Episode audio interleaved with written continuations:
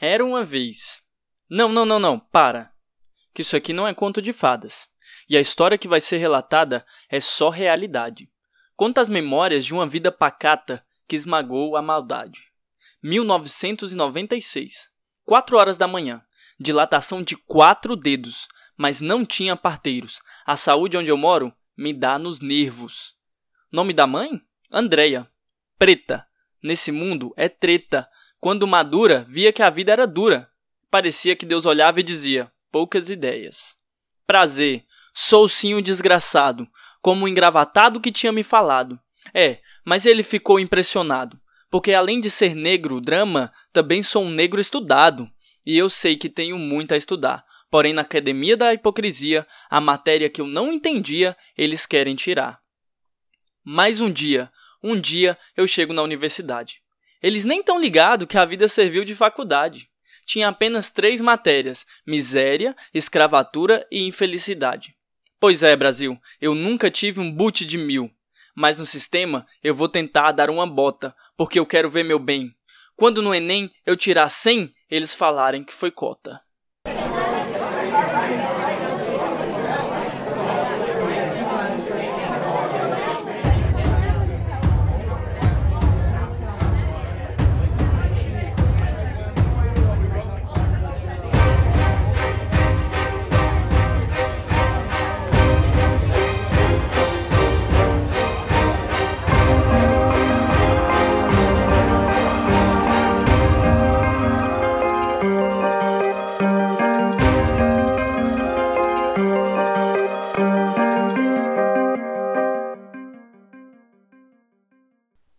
Olá, sejam todos e todas muito bem-vindos ao primeiro episódio do podcast História Conversada. Antes de tudo, não se esqueçam de seguir a nossa página no Facebook, Instituto Cultural Caminhando e Cantando. Dá o like no YouTube e não se esqueçam de inscrever no nosso canal. Eu sou Daniel Guirra, formado em História pela Universidade Estadual de Goiás e atualmente faço mestrado em História pela Universidade Federal de Goiás. Olá, eu sou a Samara. Eu me formei em História recentemente pela Universidade Estadual de Goiás e eu desenvolvi o meu TCC abordando o tema masculinidades negras no período de pós-abolição. Muito obrigado, Samara. Pessoal, olha só, hoje no nosso podcast a gente vai discutir um pouco sobre a nossa trajetória como secundaristas e o nosso processo de escolha né, da graduação, de como é que a gente entrou na graduação e quais foram as formas como a gente entrou, né? Foi por ações afirmativas, não foi? Como é que se deu essa escolha? Como é que se deu essa experiência? E como essa experiência ela se ela se tornou um norte, né, para essa nossa escolha. E para isso trouxemos um convidado muito especial para discutir aqui com a gente, que é o Rodrigo. E o Rodrigo ele é formado em artes cênicas pela Universidade de Brasília, UNB, e atualmente é professor da Secretaria de Educação do Distrito Federal. Então, nada melhor do que ele para comentar um pouco para a gente sobre a experiência do antes, durante e depois da graduação. Rodrigo, você poderia se apresentar um pouquinho para a gente e depois a gente dá início a essa conversa bacana aí. Olá, pessoal. Antes de tudo, quero agradecer pelo convite, por essa oportunidade de troca, de experiências, de vivências. Fico muito feliz. E como o amigo Daniel já adiantou um pouco, é, eu sou formado em licenciatura em artes cênicas, sem formado também, me formei há pouco tempo, no ano de 2019. Aí logo em seguida eu já comecei a trabalhar como professor na rede pública de ensino lá no DF. Aí eu acho que a nossa a nossa conversa aqui ela vai passar muito também por esse lugar, esse aluno que já foi aluno, que estudou, se formou, se tornou um professor aí depois volta para a escola como um professor. Todas as experiências que a gente pode observar a partir dessa trajetória. Vamos lá, vai ser bem legal. Muito obrigado, Rodrigo. Então, pessoal, olha, a gente vai fazer o seguinte aqui. A gente vai fazer algumas perguntas, né? A Samara e eu vamos fazendo algumas perguntas para o entrevistado, que é o nosso convidado especial, Rodrigo. E a gente vai dialogando ao longo dela, né? Então, o Rodrigo ele vai ter o seu momento de fala, obviamente, a gente todo mundo respeitando bem, mas ao longo da fala do Rodrigo, a gente pode ir também comentando e ele também dando seus adendos e a gente vai caminhando, né? E eu queria já começar, Rodrigo, perguntando como é que se deu a sua experiência no ensino médio, né? É, em torno de, de quais foram é, as questões, os pontos positivos e negativos que você vê da sua experiência do ensino médio, de acordo com a sua experiência, em contraste com a sua experiência hoje, é, dando aula, sendo professor. Que, que poderia ter sido melhor? O que, que poderia ter sido, né? O que, que foi bom durante essa sua trajetória aí? Então, Daniel, é falar sobre o meu ensino médio, é, infelizmente também é falar sobre uma realidade que ainda é uma exceção para muitos jovens brasileiros, né? Porque eu, eu me formei no Instituto Federal de Goiás, aqui na cidade de Formosa. Então, a proposta dos institutos federais é que os alunos, é, junto com o seu ensino médio, eles também façam um curso profissionalizante. Então é algo que chega para pouquíssimas pessoas ainda, não é a população é, como um todo que ainda estuda nesses institutos, nessas escolas. Então, quando eu entro no IFG, opto por fazer o curso técnico em edificações. Aí, ao longo do, do meu crescimento, do meu desenvolvimento na instituição, as coisas foram mudando, os meus interesses, que hoje aqui falo enquanto professor, um professor de artes. É muito diferente desse ponto de partida. E assim, o que eu acho a primeira coisa que eu posso destacar como um, como um diferencial do meu ensino médio, que foi muito importante para mim, foi o estímulo à pesquisa.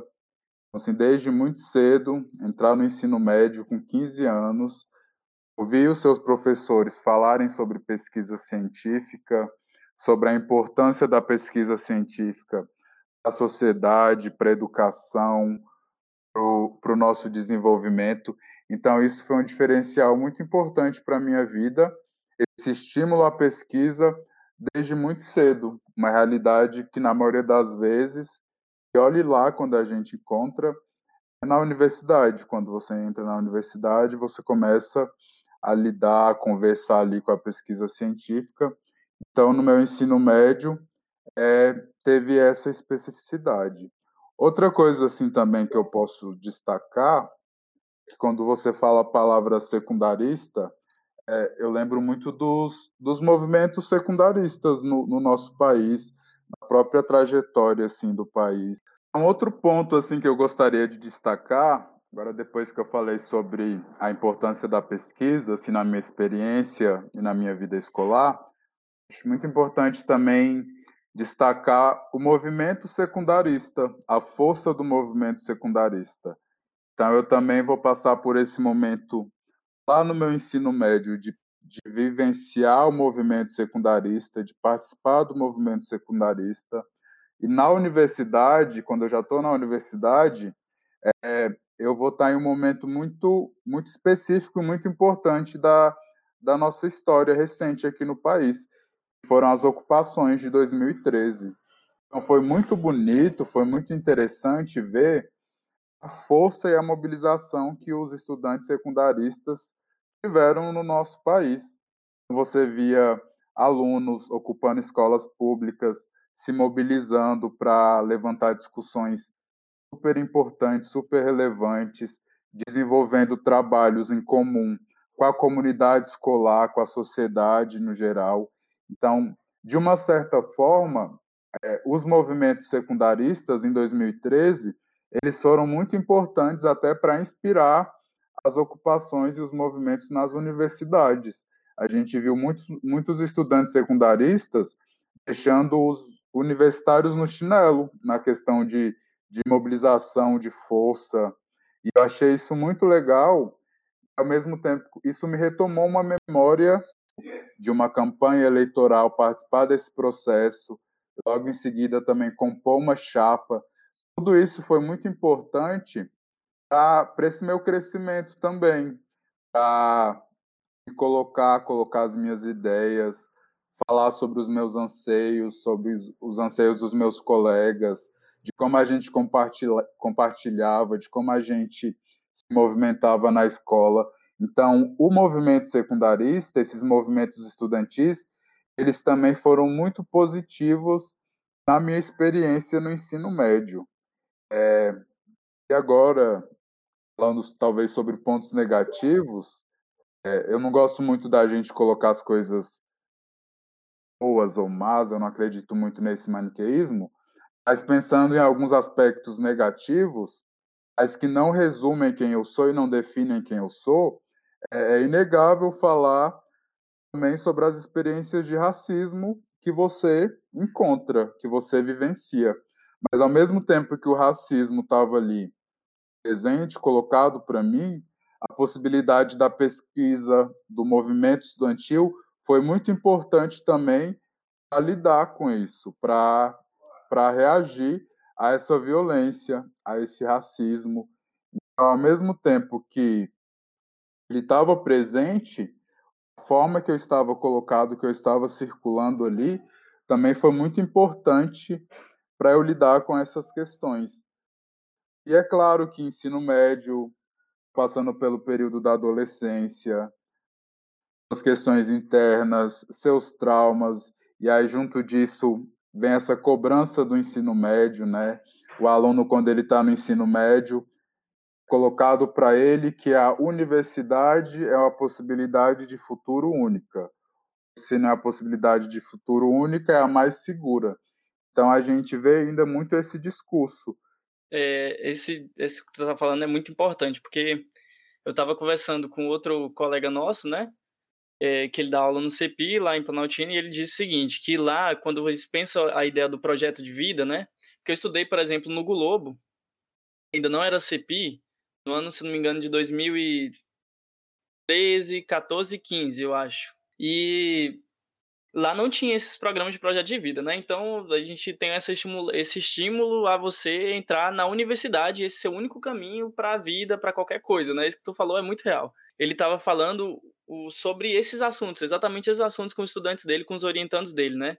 Que é exatamente de no projeto de vida é, olhar para o menino e perguntar o que, que você quer para sua vida de fato, né? Você se identifica com a área das exatas e se identifica, por exemplo, com você fazer é, um curso de, de agronomia, um curso de, de engenharia, um curso de humanas, história, geografia, ou tu gosta mais de algo mais na área da tecnologia, né? Ou você gosta mais da área técnica mesmo, né? Então, talvez existem possibilidades de, de um estudante ele ele ir para a área técnica e se sobressair nessa área, né? Não é um, um, um, mundo onde você só tem uma opção e só ela é o resultado, né?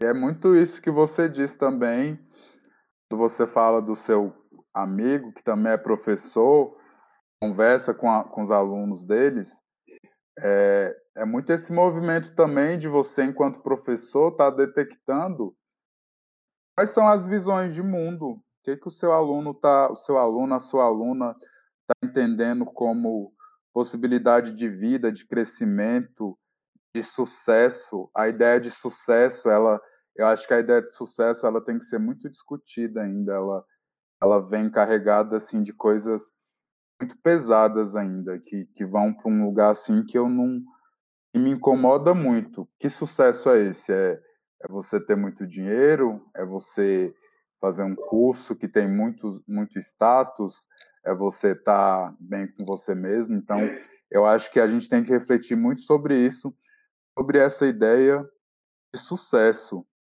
E aí que entra também o trabalho da escola e a importância dos professores.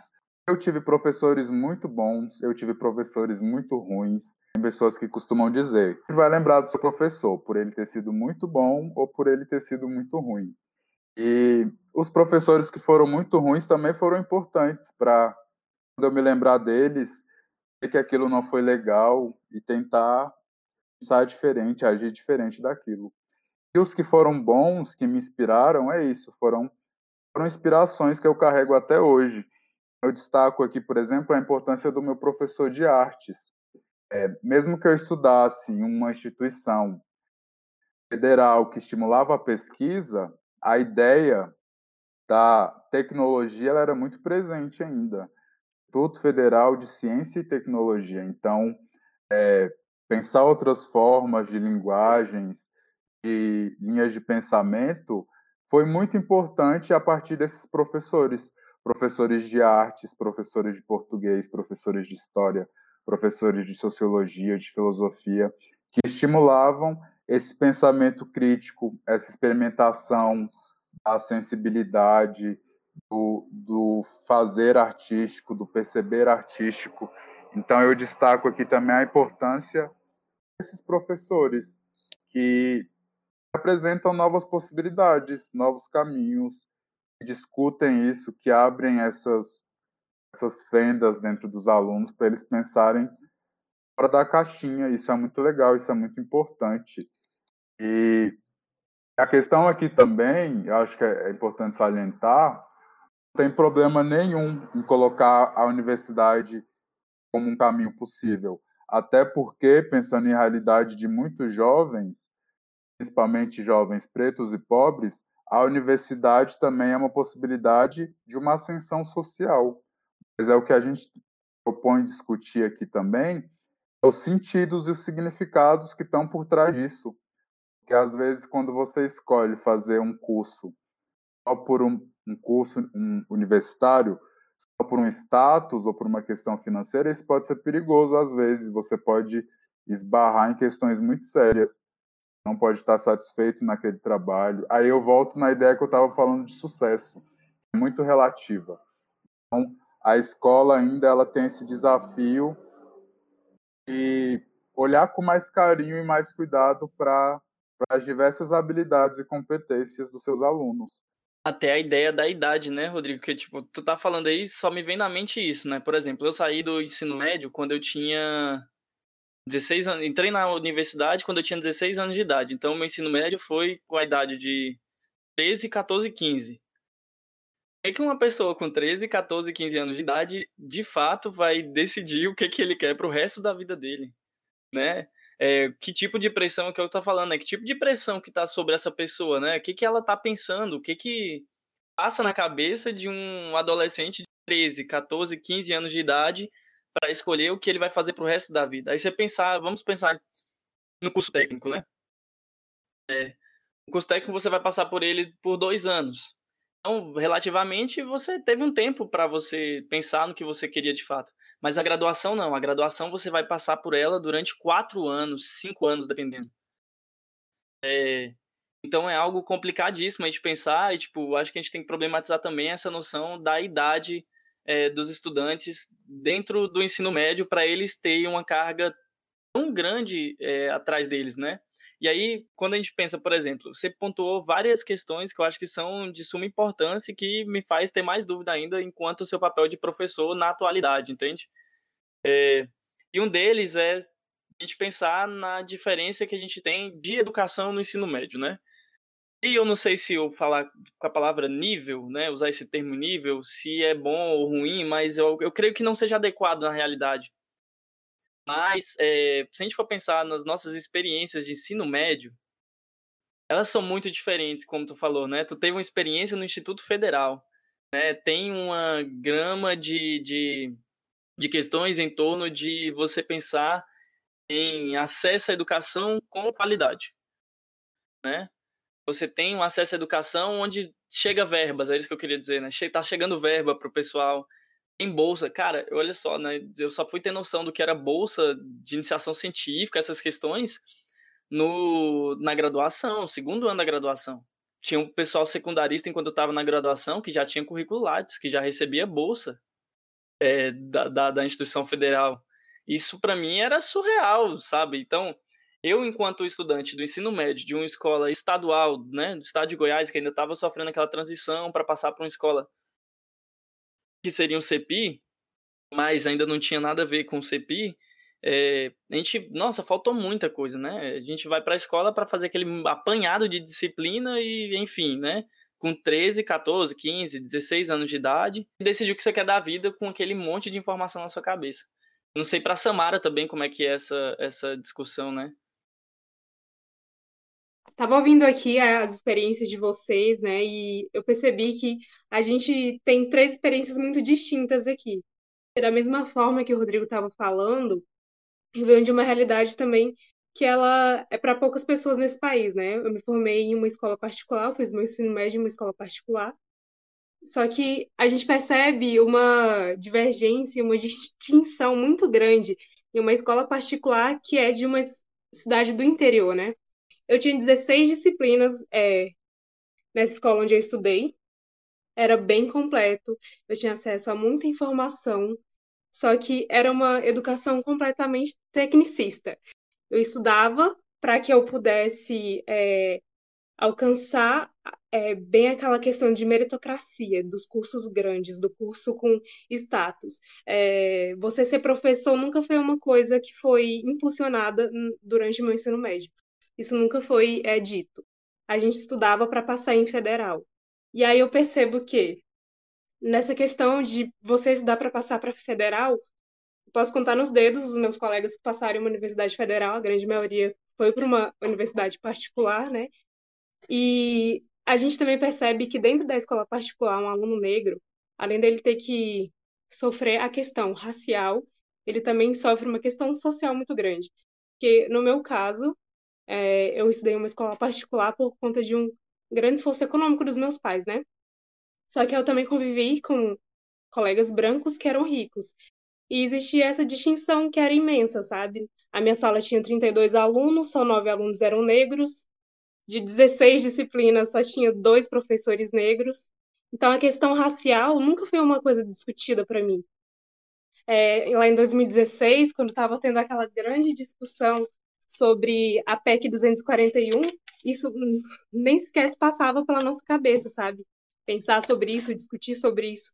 É, a gente era muito impulsionado a decorar e a estudar a história bem eurocêntrica, né? Tipo, fazendo recorte para o lugar onde eu me formei.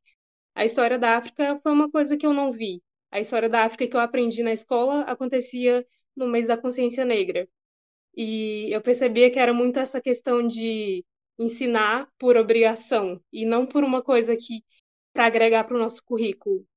Então eu sempre cresci é, dentro dessa escola particular sem ter, ser impulsionada a ter um pensamento crítico eu precisava estudar para que eu alcançasse um curso que era da elite, né?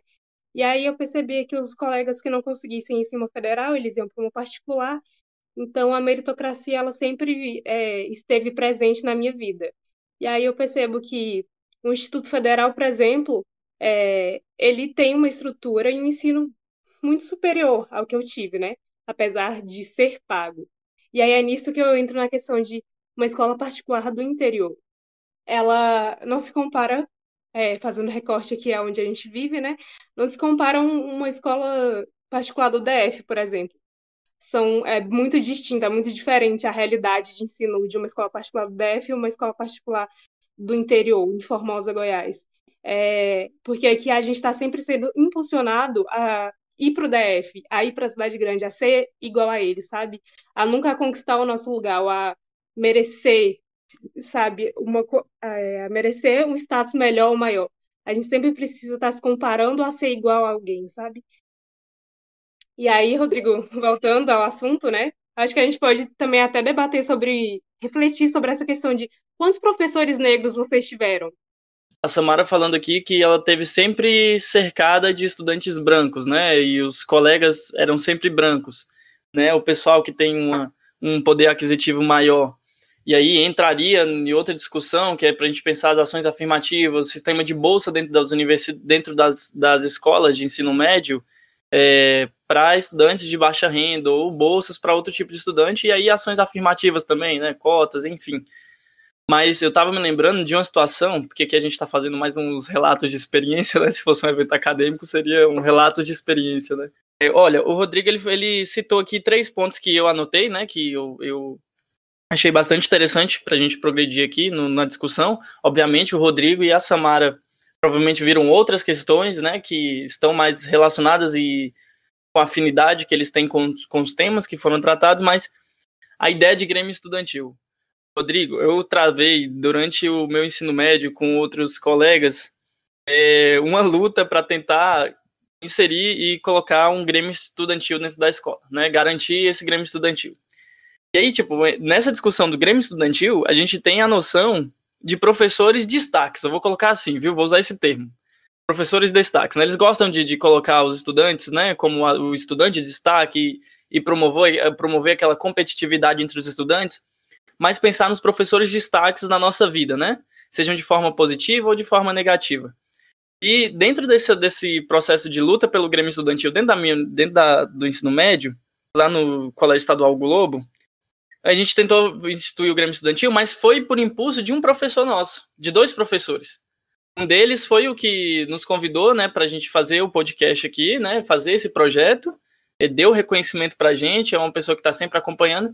E o outro é um outro professor que ele está sempre convidando a gente para lutas políticas no meio social aqui na nossa cidade. E foram eles. Olha o que aconteceu. A gente a gente ficou um período na escola sem com as salas sem teto. Eles foram tentar fazer uma reforma na escola e acabou que ficou sem teto lá na escola. E o que que aconteceu? A gente estava estudando ao ar livre. Para tu ter ideia, Rodrigo. A gente estava estudando ao ar livre e os professores tinham a sala dos professores. A gente começou uma luta então. O, o Maurélio chegou na gente, vou citar o nome dele aqui, né, o professor Maurélio chegou na gente e falou: olha, é o seguinte. Gente, vocês estão percebendo que é meio complicado vocês estarem estudando aqui, ao ar livre, vocês podem pegar um resfriado, pode. E a gente estava ar livre, né? Só tinha um tetinho de um lugar lá, mas não tinha parede, não tinha nada. O professor, é, os professores providenciaram lá, né? Um quadro branco na frente da gente, mas sem nenhuma estrutura, né? Esse é o ponto. Ele falou: olha, vamos tentar, vamos tentar aqui é, lutar por uma sala, né? Pelo menos para a gente, enquanto está fazendo a reforma, vamos é, é, reivindicar aqui uma sala, reivindicar um, a gente estudar em outro lugar. A UEG, por exemplo, no período da manhã, da tarde, não tem, tem muitas salas lá disponíveis. E vai lá, eu e um grupo de mais. Eu e um grupo de três estudantes, ou o grupo de três estudantes e eu, e tentar reivindicar. Tentamos reivindicar, não conseguimos, mas foi aí que começou a luta por instituir um Grêmio Estudantil e a consciência política no ensino médio é algo que eu não posso excluir é, da minha experiência dentro do ensino médio numa escola pública do estado de Goiás, né? Isso foi algo que mudou a minha vida em relação ao que eu queria escolher, né? Que é um dos objetivos que a gente está falando aqui, né? Como essas experiências, elas de certa forma corroboraram para nossa escolha de curso, escolha de, de caminho de vida, né? E isso acabou que de certa forma, Rodrigo, ela me trazia uma inquietação muito grande. Eu gostava muito de estar ali reivindicando aquelas questões, eu estava gostando muito de estar ali pensando nessa, nessa forma social, nessa questão social, para além daqueles conteúdos, né? E aí, esses professores meus, dois de história, né? É, os dois professores de história. E os dois chegaram e falaram: vamos tentar aqui reivindicar isso. E fomos, mas aquele momento começou a inquietação. Foi naquele momento que me desenvolveu ali uma, uma, uma paixão mesmo pelo conteúdo, por história, por conhecer de fato como é que se davam os movimentos de, é, de reivindicação de outros, de outros direitos que a gente tem. E falando sobre o racismo, né, para passar para outro ponto, a minha experiência de racismo maior eu, eu, eu creio que sofri sim dentro, da, dentro do, da escola, diretamente dentro da escola, mas também eu tive um problema fora da escola. E a escola contribuiu para que eu passasse por esse problema. E aí por isso que eu vou tentar relacionar aqui. É, eu fazia, eu era, eu praticava judô e trabalhava na oficina do meu pai. Trabalhei a semana toda e recebi o valor por ter trabalhado.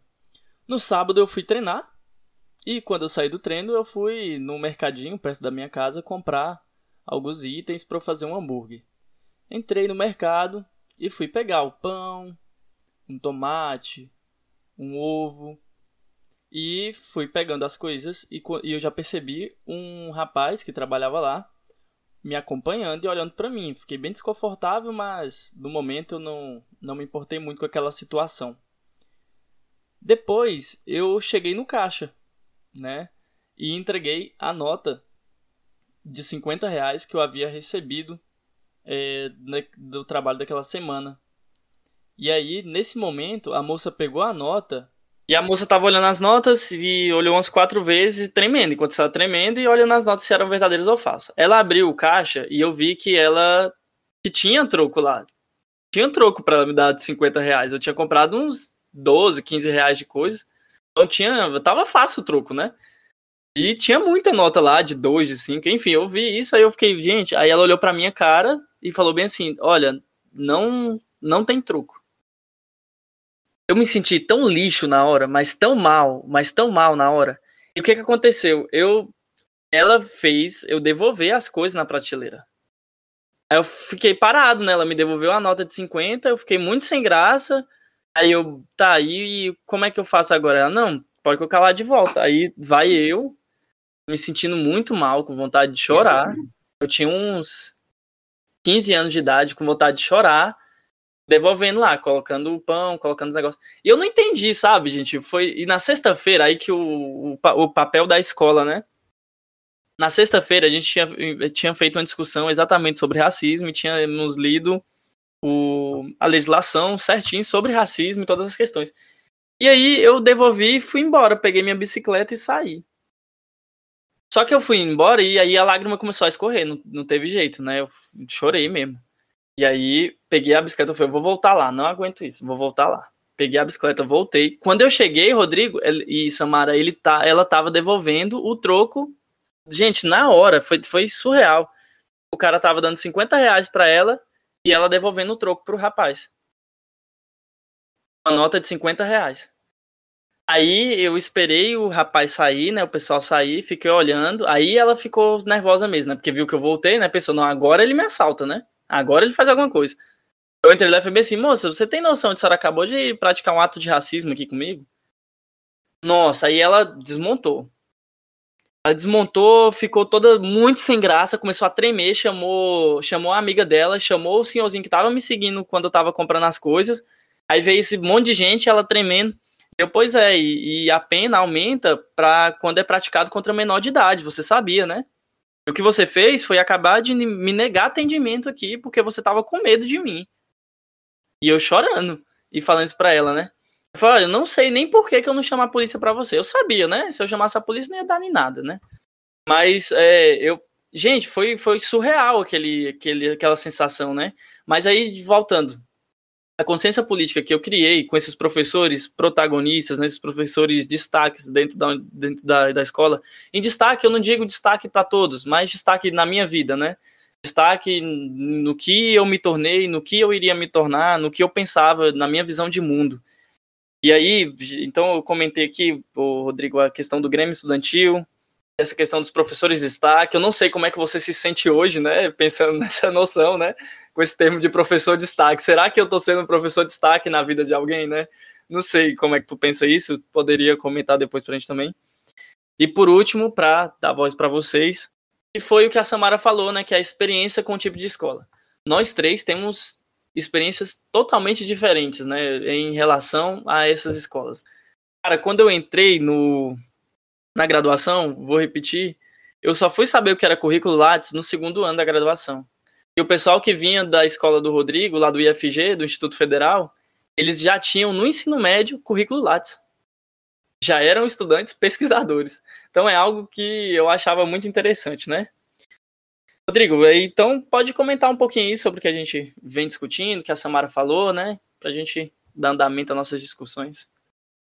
Então, Daniel, você fala assim muita, muitas coisas interessantes que eu queria comentar um pouco.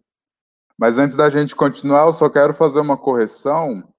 Lá no começo da nossa fala, quando eu estava falando sobre as ocupações, eu tinha dito ocupações de 2013, quero corrigir. Estava me referindo às ocupações de 2016. Mas seguindo, é, eu quero começar falando da pesquisa, voltando, né? Você fala, quando você e a Samara falam sobre essas realidades diferentes, isso foi muito uma questão para mim também por muito tempo, pensar é, essa injustiça dessas realidades diferentes que a gente se encontra, é, colegas que eu encontrei depois na universidade que viam de realidades muito diferentes dessa que eu vinha, colegas pretos, pretas. E aí, o que eu fui assim desenvolvendo ao longo da minha da minha trajetória, principalmente enquanto professor, é o que eu posso fazer, o que eu posso contribuir a partir dessa realidade que eu venho, as transformações que eu posso fazer nos novos espaços que eu que eu ia ocupando, espaços de estudo, de trabalho, Então, a pesquisa hoje, eu gosto muito de defender a ideia não só do professor pesquisador, mas do aluno pesquisador. Sim, a gente tem esse recorte da pesquisa científica, a ideia de financiamento, de currículo Lattes, mas eu acho que está para além disso também. Claro que, que esse tipo de pesquisa científica jamais pode ser desvalorizado, tem que ter muito investimento. Mas pensando no real, no agora, eu acho, eu acho e acredito a pesquisa enquanto prática docente, sabe? É, a, a pesquisa, ser pesquisador é algo inerente à nossa condição humana. Ser pesquisador nada mais é do que ser curioso. A criança, quando nasce, tudo que ela vê, ela quer pôr na boca, ela quer sentir, ela quer conhecer. Aí, ao longo da vida, conforme a gente vai crescendo, a gente vai sendo podado disso. Os nossos pais, os nossos professores, eles vão podando essa nossa habilidade quase que natural de pesquisar, de ser curioso. Então, eu, eu, por exemplo, eu gosto muito quando os meus alunos duvidam do que eu falo, quando eles me questionam, quando eles não acreditam de primeira no que eu falo. Isso me deixa muito feliz. Alguns pensam que isso é um constrangimento. Para mim, pelo contrário. Quanto mais alunos curiosos, quanto mais alunos duvidam de mim, no respeito nessa relação de troca, isso é positivo para mim. É não acreditar em tudo que você ouve, em tudo que você vê, ser curioso, questionar. Então, eu acho que isso é um primeiro passo para essa mudança e para essa promoção da ideia da pesquisa e até entrando agora no segundo ponto que você traz, pensando nessas questões duras, difíceis de lidar, as violências, o racismo, o machismo, a LGTfobia, enfim, é, a troca, o movimentar-se, o pesquisar, o ser curioso, o olhar para o diferente, o pesquisar, ele também ele pode se tornar uma ferramenta para lidar com isso. Garanto, por exemplo, se não fosse essa vivência que você tivesse tido com seu professor para falar sobre racismo, como lidar com isso, provavelmente você teria tido outra reação no mercado. Então, essas experiências de pesquisa, de aprendizado, de troca, a gente vai tendo com os nossos professores, com os nossos colegas, elas são muito importantes e aí, quando você fala de professor destaque, ou que eu nomeei aqui há um pouco tempo atrás como professor referência, espero que eu venha sendo isso. Vou ficar muito feliz que eu possa ser uma inspiração, um destaque para os meus alunos. Eu acho que a escola, os espaços, eles carecem muito ainda de referências, referências novas. A escola, enquanto instituição, ela é um espaço muito branco ainda muito eurocentrado. É, a gente, infelizmente, vê alguns professores, algumas instituições, quando vão tratar de África, de africanos, é, colocam África e africano, africanos como se existissem só a partir da escravidão, escravidão aqui no Brasil. Não, a gente está falando de sociedades, de povos milenares que a escravidão é só é um, é um períodozinho relativamente curto em relação a tudo que toda a riqueza, todo o poder que esses povos têm e que a gente sabe muito pouco ainda nas escolas, que a gente estuda muito pouco e com alunos pretos, pretas, com essa ascendência é, é muito é muito complexo, então acho que a gente tem que trazer novas referências, não falar só de dor, não só de sofrimento, a dor, o sofrimento, a violência, infelizmente existem, mas eu acredito também que a partir do momento você traz novas referências para os seus alunos, para suas alunas, que você se torna uma referência. Então, por exemplo, a Samara tinha até comentado, teve professores negros, tive muito, muito poucos, quero que tenham cada vez mais, quero que meus alunos e minhas alunas tenham cada vez mais alunos pretos, ou professores pretos, professores LGBTs. Então, isso é muito importante, a criança, o adolescente, olhar para um professor e encontrar ali algum sinônimo de identificação. Isso é, isso é bom, isso contribui para a autoestima, para a segurança desse aluno, um olhar diferente. Então, eu acho que eu busco levar a minha, jornada, a minha experiência profissional enquanto, enquanto professor, muito nesse lugar de trazer novas referências, de, de incitar a curiosidade, a pesquisa, a questionar, não acreditar em tudo que você está tá entrando em contato. Então, é, acho que é a partir disso a gente pode, pelo menos, começar a mudar alguma coisa, Daniel e Samara. acredito muito nesse caminho. Bom, Samara, de acordo com tudo isso, Rodrigo, eu queria pedir um pouco para a Samara comentar, porque o Rodrigo ele tinha falado um pouco sobre essa ideia de, dessa noção de eurocentrismo, né? E como a Samara pesquisou durante a graduação dela a, algumas noções né, de epistemicídio, essas questões do eurocentrismo, né? Eu queria que a Samara pensasse um pouco essa questão em como ela vê essa questão do eurocentrismo e do epistemicídio no ensino médio, né, hoje. É, e quando a Samara finalizar, a gente é, encerrar o podcast. Infelizmente, a gente vai precisar já encerrar, né? Tem muitas questões que a gente poderia ter discutido aqui, muitas questões que a gente pode discutir em outros episódios. E vocês, inclusive, podem pedir para a gente aí nos comentários aqui no YouTube, lá no, no Facebook, tá pedindo para a gente discutir várias questões. Qualquer coisa, a gente fazer um segundo episódio desse aqui, a gente chama o Rodrigo, convida o Rodrigo para discutir com a gente novo, e ele vai estar em outros episódios. O Rodrigo tem uma experiência muito grande em relação a toda a vivência acadêmica do ensino médio, do, da graduação, da, depois da graduação, né, como professor. Então, ele tem muito a contribuir para a gente. Então, Samara, você poderia dar um, uma, esboçar um pouquinho para a gente sobre essas questões, como você vê essas questões que eu havia dito para você no ensino médio, e depois a gente dá um, as nossas considerações finais aqui, com um quê de quem queria estar tá discutindo no mínimo umas quatro horas aí de seguidas. Para você, Mara, obrigado. Bacana. É, eu abordei um pouco sobre a questão do epistemicídio no meu TCC, né? E assim, foi uma noção que eu nunca percebi no meu ensino médio. E aí nisso entra a questão que eu estava falando de como eu tive um ensino bastante tecnicista, né? Eu fui sempre ensinada a história, né? Fazendo recorte da minha área, na história, por exemplo, sempre me foi ensinado o que era necessário para um passar no vestibular, por exemplo. Ou então a perspectiva eurocêntrica, né? Então é nisso que se encaixa o epistemicídio. O epistemicídio é, como diz a própria palavra, né? É basicamente o suicídio ou assassinato, né, de conhecimentos. E aí, onde surge esse epistemicídio, né? No meu ensino médio, por exemplo, eu aprendi muito pouco, quase nada, sobre a história da África. E aí nisso atua o epistemicídio, né? Porque durante o meu ensino médio eu não tinha noção nenhuma de é, autores, escritores, historiadores negros. Era sempre é, aquela noção bem vaga e vazia que acontecia lá na Semana da Consciência Negra, que é, ela vai surgir como uma experiência, um conhecimento que ele é meio que dado obrigatoriamente e não espontaneamente, né? Sendo que isso é previsto até por lei para ser ensinado e a gente não é ensinado. E aí é nisso que atua o epistemicídio dentro do ensino médio. É, muito do que a gente precisa aprender ou ver, ele não está em um livro didático.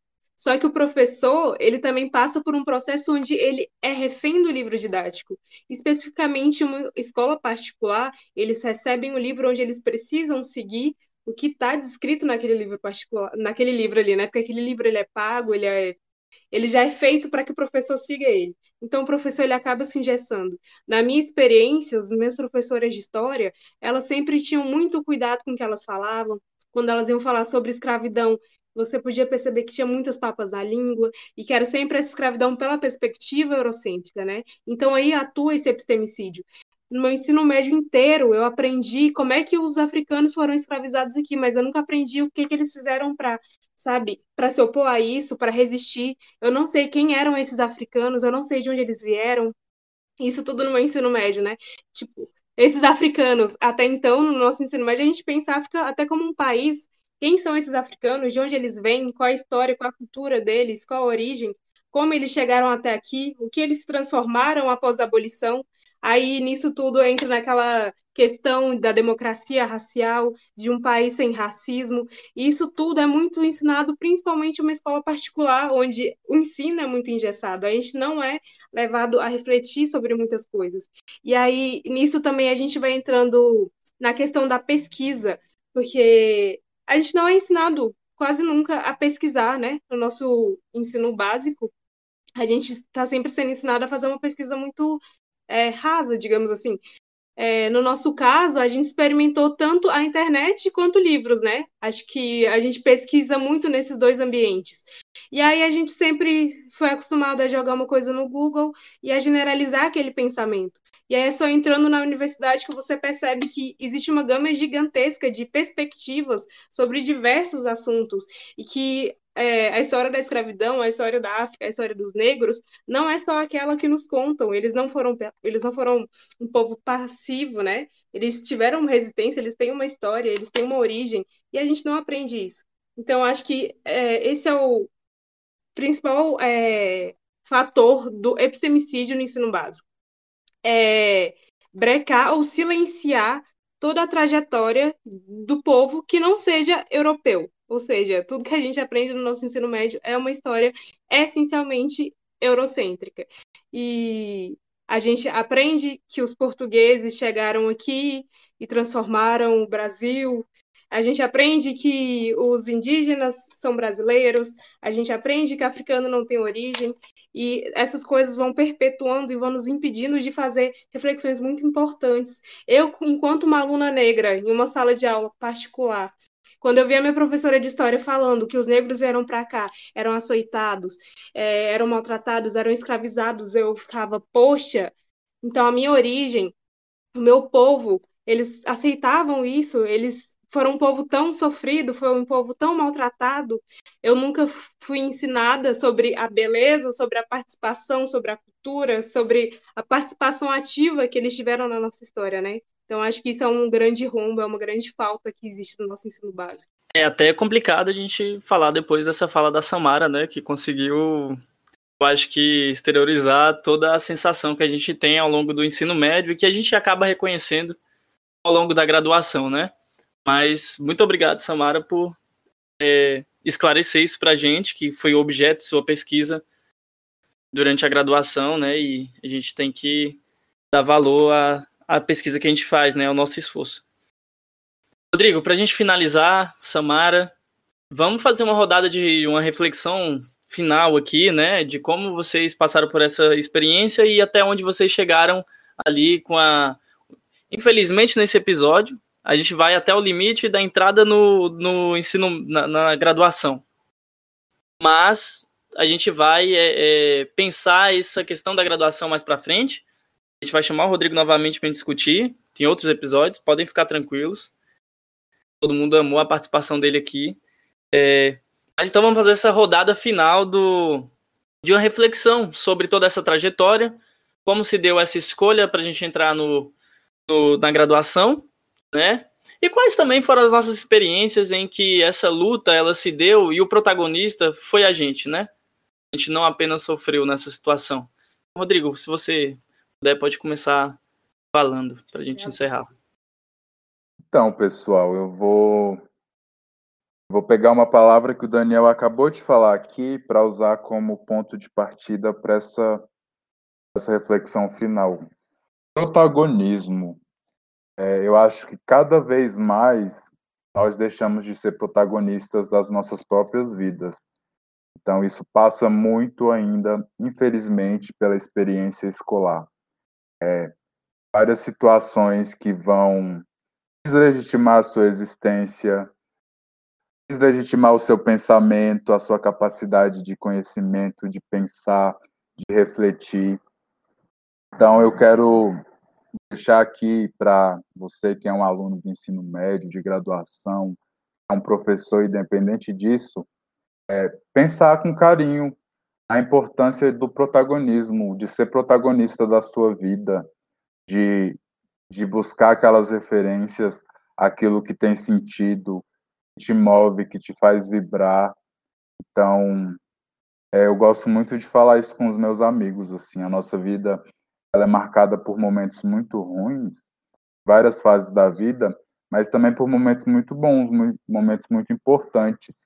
E, e são esses momentos que fazem a gente lembrar que a gente é protagonista da nossa vida.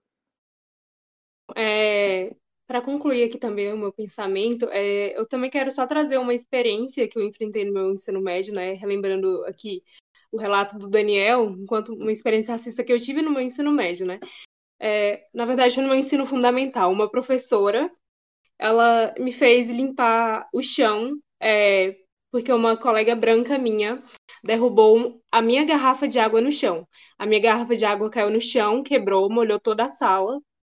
E a professora me fez pegar um pano, me abaixar e ficar limpando a água que a minha colega branca derrubou no chão, sendo que ela ainda quebrou a minha garrafa. Isso foi uma coisa que me marcou muito.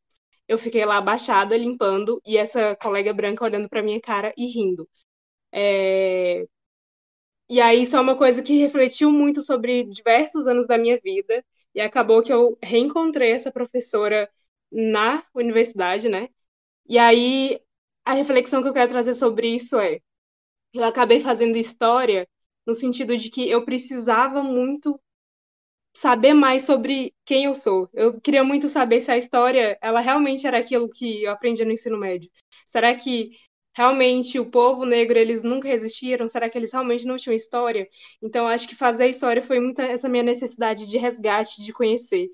Então se eu posso deixar aqui, é, enfim, uma contribuição é pesquisem, busquem além do que te passam é, em, em sala de aula, sabe? O seu professor, ele não tem uma palavra única. Você, aluno, você consegue constituir pensamentos, inteligências, é, às vezes superiores ao do seu professor. Então, confie no seu potencial, confie na sua cabeça, sabe? Pesquise, busque autores que contemplem o seu pensamento, discuta com o seu professor não se cale para esse tipo de atitude, sabe? Você, aluno, é tão inteligente quanto o seu professor. Então, utilize os recursos que a gente tem hoje. Pesquise, busque, se qualifique sobre questões que sejam verdadeiras. Não se prendam mais a um livro didático, porque a gente tem muito conhecimento. E esse conhecimento precisa ser aprendido o quanto antes. É isso. Obrigada, galera. Então, pessoal, esse foi o nosso primeiro episódio do História Conversada. E essa questão que a Samara comentou, para a gente finalizar, é, a gente tem que pesquisar, a gente tem que construir e transformar informação em conhecimento. É, e esse é o papel de nós enquanto professores, né? É transformar essa gama de informações que existem, essa gama de, de, de notícias e fontes que existem em conhecimento. Então, Estamos aí para isso. Esse foi o nosso primeiro episódio com a participação especial, mais que especial, do Rodrigo, com a participação aí minha e da Samara, que a gente está construindo aí esse podcast, estamos tentando levar para essas questões. E aí é o seguinte: nosso primeiro episódio foi um pouco sobre relatos de experiência do ensino médio, enquanto secundarista, é, e o nosso processo para a escolha né, da graduação, que foi todo foi uma, uma experiência em momentos conturbada, em outras de muito aprendizado, né? E de muito, muita maturação intelectual. E os nossos próximos episódios serão um pouco sobre a nossa experiência na universidade. Depois a gente vai falar um pouco sobre a nossa experiência depois da universidade, para depois a gente começar a problematizar essas questões e tentar propor soluções a partir das pesquisas que tem aí já desenvolvidas. Então, é, desde questões relativas à, à noção de ações afirmativas, é, de uma historicização dos processos históricos, a gente vai discutir todas essas questões de forma mais aprofundada e em forma de relato de experiência, como a gente fez esse primeiro episódio. Então, mais uma vez, se vocês gostaram, é, curtam o nosso canal, sigam o nosso canal, vão lá na nossa página do Facebook curta, Instituto Cultural Caminhando e Cantando, vai no Spotify, segue a gente também, não deixe de se inscrever aí no YouTube. E pessoal, muito obrigado, Rodrigo. Muito obrigado, Samara. E muito obrigado a quem está escutando é, o nosso podcast. Até a próxima.